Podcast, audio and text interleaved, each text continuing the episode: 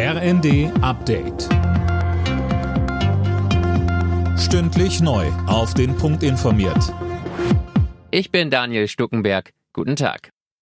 Die FDP und die SPD haben das AKW-Machtwort von Kanzler Scholz begrüßt. Die Grünen wollen trotz aller Bedenken einer Laufzeitverlängerung der letzten drei AKW in Deutschland zustimmen.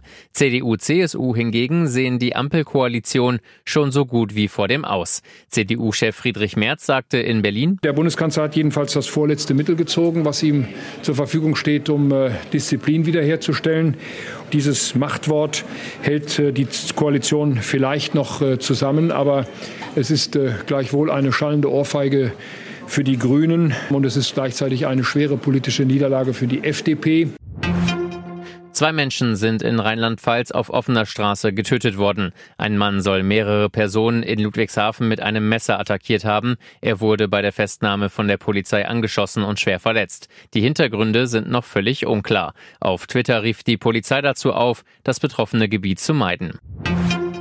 Auch heute fallen wieder viele Eurowings-Flüge aus. Die Pilotengewerkschaft Cockpit setzt ihren Streik bei der Lufthansa-Tochter fort. Mehr von Alena Tribold. Wie schon gestern muss etwa die Hälfte der Verbindungen gestrichen werden. Der Streik geht noch bis morgen. In dem Streit sind die Fronten verhärtet. Die Gewerkschaft fordert deutlich mehr freie Tage und eine geringere Wochenarbeitszeit für die Piloten.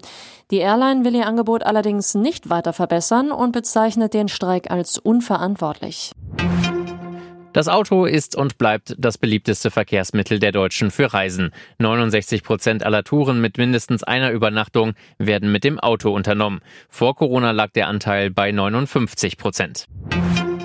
Im DFB-Pokal steht heute die zweite Runde an. Unter anderem empfängt Pokalsieger RB Leipzig den Hamburger SV aus der zweiten Liga.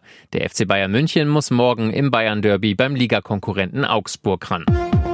Alle Nachrichten auf rnd.de